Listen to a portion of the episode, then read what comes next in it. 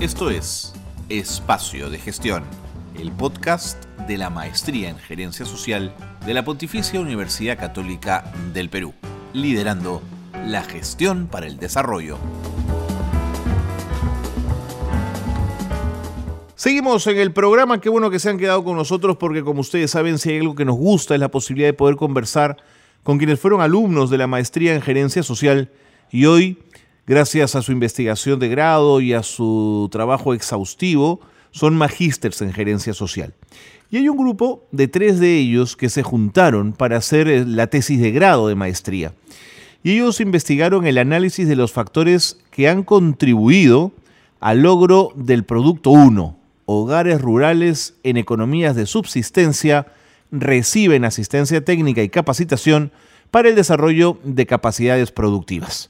Esto en el marco del proyecto Haku Noa Hayatay en el distrito de Pacobamba, en la provincia de Andahuaylas, departamento de Apurímac, en el periodo 2015 al 2018. Evelyn Janet Ramírez eh, Trujillo, Pedro Iván Alarcón y Luis Humberto Pipa se juntaron para hacer esta investigación. Evelyn eh, no ha podido estar esta tarde eh, con nosotros conversando, pero sí está Pedro Iván Alarcón y Luis Humberto Pipa aquí en el programa y les quiero agradecer muchísimo que se hayan tomado un tiempito para estar con, nosotros en el programa. Pedro, ¿cómo te va? Bienvenido. Hola, ¿cómo estás, Carlos? Un gusto conocerte, a tu disposición. Igualmente, Pedro, muchísimas gracias. Luis Humberto también, bienvenido al programa. Eh, buenos días con todos los oyentes y agradecer a la invitación a este espacio para compartir nuestras experiencias. Muy agradecido. Pedro, ¿cómo comienza la aventura de esta tesis? ¿Cómo se conocen ustedes?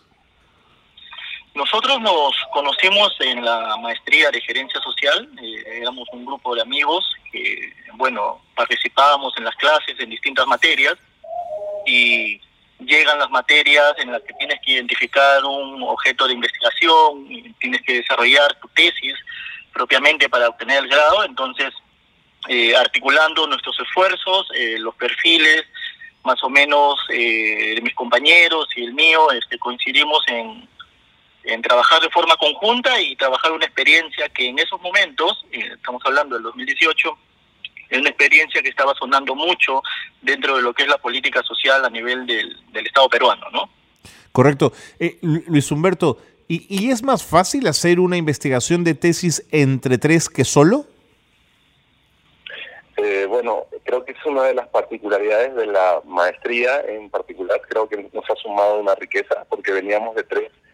Eh, yo vengo del área de educación y mis compañeros en áreas que también tienen que ver con gestión de desarrollo. Claro. Nos ha permitido pues eh, fortalecer, nos ha, nos ha sumado la riqueza de las experiencias en desarrollar esta tesis en particular. ¿no? Uno de nosotros, en el caso de Pedro, tiene la mayor este, presencia en este tipo de proyectos y su riqueza a los dos que hemos contribuido también nos ha sumado bastante, ¿no? Es decir, ha sido una fortaleza este, estar en esta, en esta, en esta, investigación de tesis, ¿no? Correcto.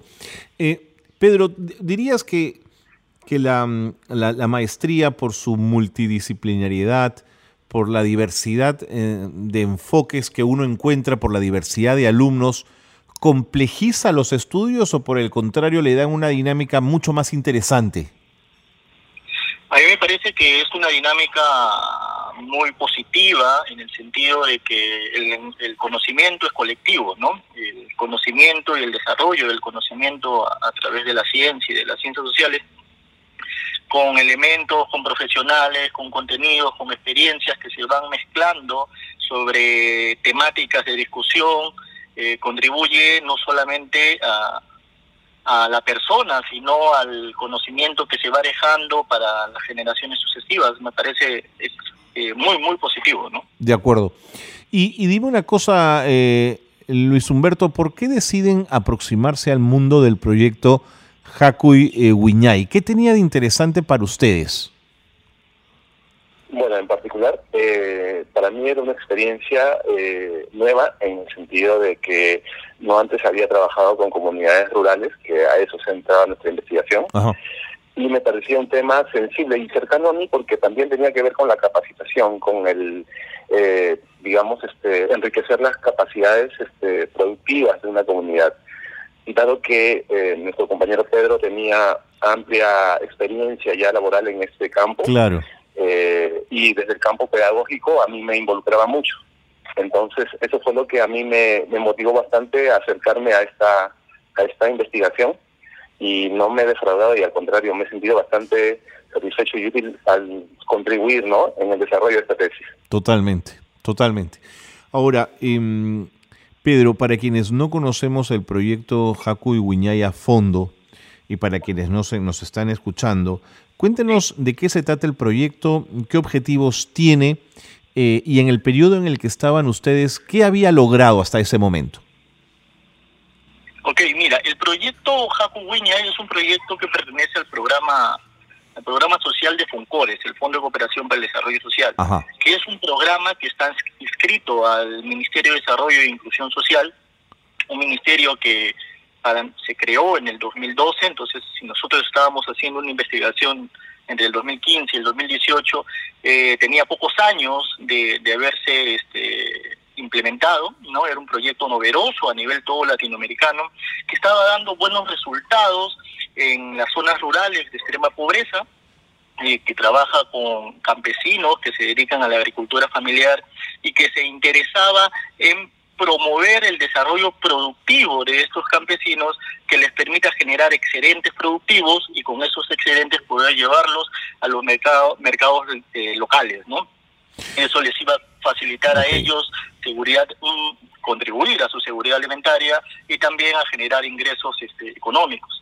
Entonces, este proyecto se desarrolla en zonas de extrema pobreza, de acuerdo a una priorización que hace el MIRIS de centros poblados con mayor pobreza a nivel nacional, ¿no? Y se desarrolla en tres años. Es un proyecto que se implementa eh, con un conjunto de actores, con un conjunto de, participación de distintas instituciones, entre ellas el gobierno local, el propio FONCORES, y una modalidad interesante de trabajo y de participación ciudadana que se llama núcleo ejecutor. Núcleo ejecutor es una, eh, una organización eh, con personalidad jurídica reconocida por el Estado, ¿no? que se construye para el proyecto donde es la comunidad misma con un núcleo directivo, ¿no? que le llaman este ORNE, ¿no? va a gestionar todo lo que tenga que ver con el proyecto, desde los aspectos administrativos hasta la implementación técnica, ¿no? Interesante. Era una, es una experiencia, sigue siendo una, una buena experiencia, que estaba dando buenos resultados a nivel de, de, de los ingresos, de la mejora en la seguridad alimentaria de la población, y estaba dando eh, que hablar a nivel latinoamericano, ¿no? Empezaron mm. a haber bastantes estudios, eh, por ejemplo, RIMIS es una ONG eh, especializada en temas de desarrollo productivo, el mismo fondo, el Ministerio de Economía, empezaron a hacer estudios sobre cómo se estaban dando estos proyectos, entonces vimos la oportunidad de enfocarnos en conocer cuáles han sido estos factores de logro que nos permiten a nosotros decir este proyecto funciona o no funciona dentro del territorio y qué condiciona para que este proyecto pueda ser exitoso, ¿no? Entendiendo que la realidad del país es eh, multidisciplinaria, multifacética, ¿no? Muchos escenarios, muchos contextos muy complejos, tanto eh, a nivel institucional como a nivel social.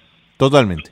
Ahora, eh, Luis Humberto, desde la perspectiva de la de la capacitación para el desarrollo de las capacidades productivas, ¿en qué había que capacitarlos? ¿Qué, qué no tenían que a partir de la capacitación consiguen gatillar un impulso en el marco del programa? Eh, primero había que eh, analizar el contexto socioeconómico en el que estaban los pobladores, ¿no? A partir de ahí, eh, nosotros este, nos dimos cuenta de que desarrollaban básicamente una tecnología productiva bastante incipiente, bastante básica, ¿no? Heredada de las costumbres, ¿no? En ese sentido, Jacubiñay aporta en el, incremento de sus capacidades, es decir, a través del, de, la, de, la, información o de la capacitación en nuevas tecnologías, eh, acordes, eh, ecológicas y al alcance de sus posibilidades, ¿no? a los campesinos o las comunidades que veían enriquecidas sus capacidades productivas, tenían, eh, digamos, un horizonte más esperanzador en el sentido de la producción y de los ingresos que estos podían generar, ¿no?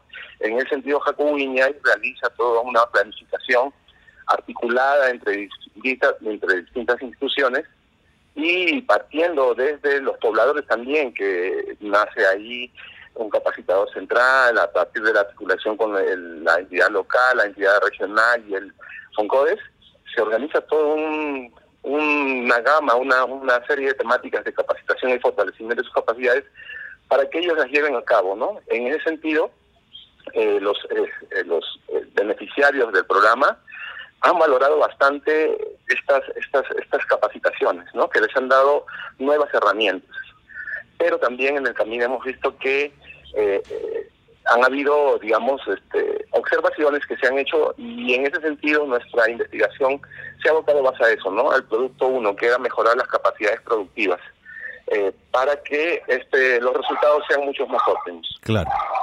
Em, Pedro, Luis Humberto, me tengo que ir a, la pausa, me tengo que ir con las noticias de gerencia social. Eh, no se vayan, por favor, quédense un rato más conmigo para seguir conversando y profundizando esta investigación. ¿De acuerdo? Ok, No se vayan, quédense con nosotros. Nos acompaña Pedro Iván Alarcón y Luis Humberto Pipa, ambos magísters en gerencia social. Están hablando de su investigación de grado aquí en el programa. Regresamos con ellos. Quédense en espacio de gestión. Esto es Gerencia Social Noticias. Las campañas para donaciones de sangre continúan en el país. En la Universidad Nacional de Ingeniería se llevó a cabo la campaña y se logró recaudar más de 100 unidades de sangre que serán destinadas para menores del Instituto Nacional de Salud del Niño de San Borja. Escritores internacionales ofrecieron un recital en la Casa de la Cultura para los niños de la institución educativa Nuevo Horizonte y la institución educativa Rayito de Luz, el recital de cuentos del porvenir. Juan Carranza Ventura, alcalde del Porvenir, afirmó que busca incentivar a los menores con estas actividades literarias. Se informó sobre el rebote de la fiebre amarilla en el Braem. Se han confirmado cuatro nuevos casos que han puesto en alerta a la población de los valles de los ríos Apurímac, N y Mantaro. Hasta aquí las noticias de gerencia social que marcan la actualidad. Seguimos en el programa, qué bueno que están con nosotros porque seguro han oído hablar de Foncodes y dentro de Foncodes del proyecto Haku Wiñay Noa Hayatay. Espero estar pronunciándolo por lo menos cercano al nivel que se debe, eh, que se debe pronunciar. Esto en el distrito de Pacobamba, en la provincia de Andahuaylas, departamento de Apurímac. Se ha trabajado el análisis de los factores que han contribuido a un logro del programa que tenía que ver con recibir asistencia técnica, o, ¿no es cierto?, recibirla por parte de las comunidades, por supuesto, darla por parte del proyecto y el desarrollo de capacidades eh, productivas. Pedro, eh, Luis Humberto ha, sido claro en lo que significó capacitar. Cuéntame tú la parte de la asistencia técnica. ¿Qué había que dar a este nivel? Bien, mira, eh, las poblaciones campesinas de agricultura familiar tienen ya prácticas ancestrales de producción. Claro. Estas prácticas ancestrales se van a potenciar con el proyecto. El proyecto lo que brinda es ciertos insumos, ciertos activos, ¿no? que le permita a esa práctica tecnificarla en un nivel, digamos, básico, que con acompañamiento, con cierta asistencia técnica muy este muy básica, les permite a ellos dar un salto cualitativo a nivel productivo. Estamos hablando de eh, asistencia técnica en manejo de sistemas de riego, en cultivos de pastos, este, de pastos, de crianza de cuyes. Estamos hablando también de abono orgánico, ¿no? Que se que, se consigue a nivel de, de la localidad, pero que las familias que si bien conocen más o menos en el marco de su práctica ancestral, con el proceso de capacitación y la asistencia que le brinda acá ya entra un agente muy importante que es el diachachi, que es una palabra quechua que significa que sabe y enseña, ¿no? Trabaja una metodología de lo que es campesino a campesino. Entonces, en la propia dinámica, con la propia cultura, con los propios, con los propios códigos de, comunicación, acompaña a la familia y eh, le enseña a utilizar estos insumos, estos activos que vienen a ser al final medios no para que la persona, la familia pueda este, adoptarlos en un proceso de aprendizaje, estamos hablando de un año entero, claro. un proceso de aprendizaje para después ellos por su propia cuenta poder replicarlo, ¿no? De acuerdo. Ahora, Luis Humberto, sí, ibas a, ibas a comentar algo. Sí, quería comentar. ¿Me hablas, amigo? Humberto, disculpa. No, no, sí, está bien. Sí, sí, continúa, Pedro. Sí, eh, dentro de la investigación nosotros eh, encontramos que dentro de los factores de logro estábamos, eh, identificamos que hay una alta participación, más del 50% de la población participa a nivel de familia, no son individuos, sino es la propia familia dentro del proceso productivo de, de la tierra, ¿no?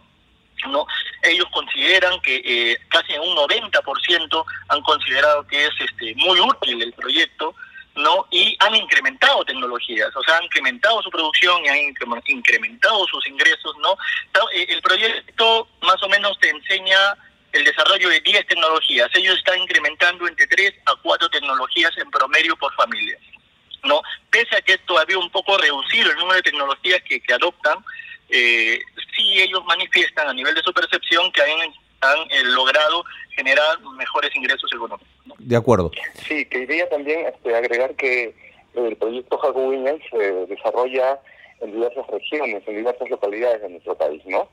Y que eh, nosotros elegimos en particular una experiencia exitosa porque quisimos ver qué cosas este, estaban funcionando o habían dado los resultados que al final arrojaron, ¿no? Que, que fueron bastante positivos y que de alguna manera en aquellos este, lugares que no la experiencia ha sido tan eh, exitosa, por decirlo así, eh, pudiéramos hacer la réplica o pudiéramos eh, dar la, la, moraleja o enseñanza de qué cosas, de qué prácticas se están haciendo correctamente para que estas también puedan ser tomadas en cuenta. En ese sentido, la maestría nos ha, digamos, reforzado la idea de que articulando instituciones eh, y los diversos agentes eh, de una manera mucho más este, coordinada, vamos a decirlo así, este, se pueden obtener mejores resultados, ¿no?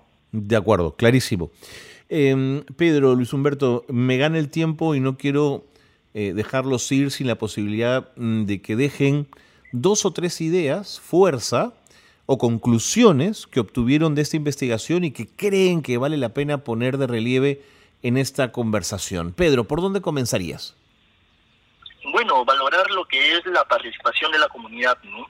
El núcleo ejecutor, la modalidad que, que implementa ya FONCODES con bastante experiencia, más o menos desde el principio de 1990, es una experiencia que permite a la comunidad tener un rol activo dentro de lo que es la gestión del proyecto, ese es uno de los elementos muy importantes. Un segundo elemento es la articulación que se logra entre el gobierno local y la propia comunidad y el propio FONCODE. Claro. ¿no? Eh, son dos elementos que están son estructurales, transversales en todo proceso de desarrollo social, ¿no? Pero sí, eh, un punto más, y esto eh, vendría a ser como una necesidad de mejora, ver cómo se, se articula el proyecto en una lógica más integral tanto a nivel del Ministerio de Desarrollo e Inclusión Social como a través de los otros ministerios que podrían hacer sinergias y que podrían darle al proyecto Hakuwiñay, eh, en es, que, que, ya está en este nivel 1, digamos, poder ampliar a, niveles superiores. ¿no?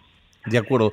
Eh, y tú, Luis Humberto, ¿qué, ¿qué, quisieras poner de relieve de las conclusiones obtenidas? Eh, yo dos cositas. En primer lugar, que los este, beneficiarios del programa valora bastante esta intervención y que piden, o mejor dicho, una de las voces, varias de las voces pedían que se incrementaran los activos que se pudieran dar para, eh, eh, digamos, fortalecer las capacidades productivas, no tanto a nivel de capacitación como a nivel de instrumentos.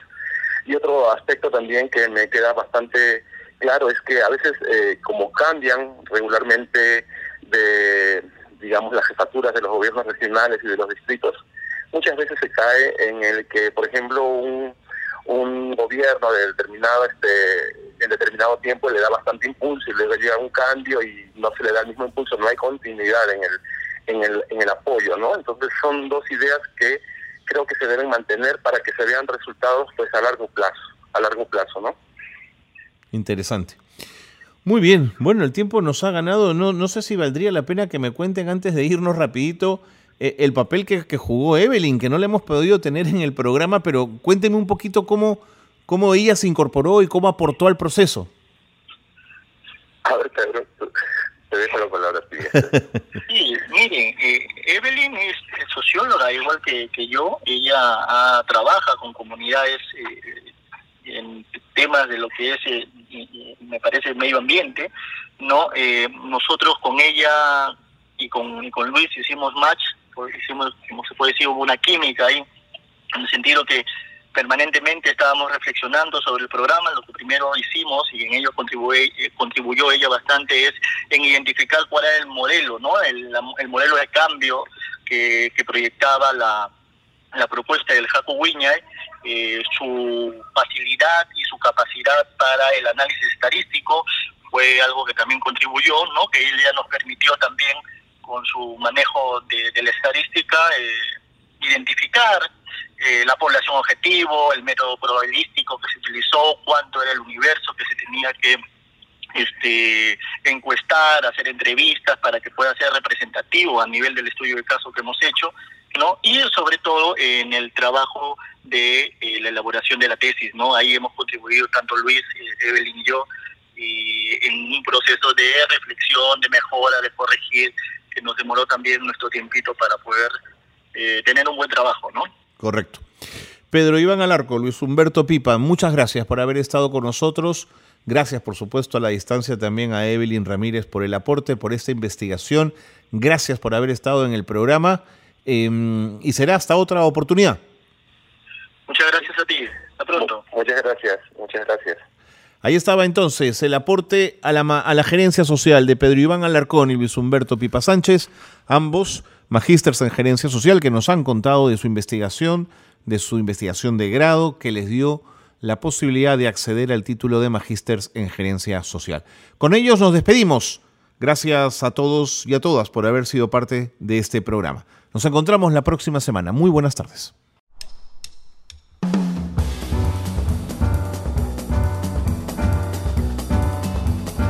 Hasta aquí una nueva edición de Espacio de Gestión, la gerencia social liderando la gestión para el desarrollo.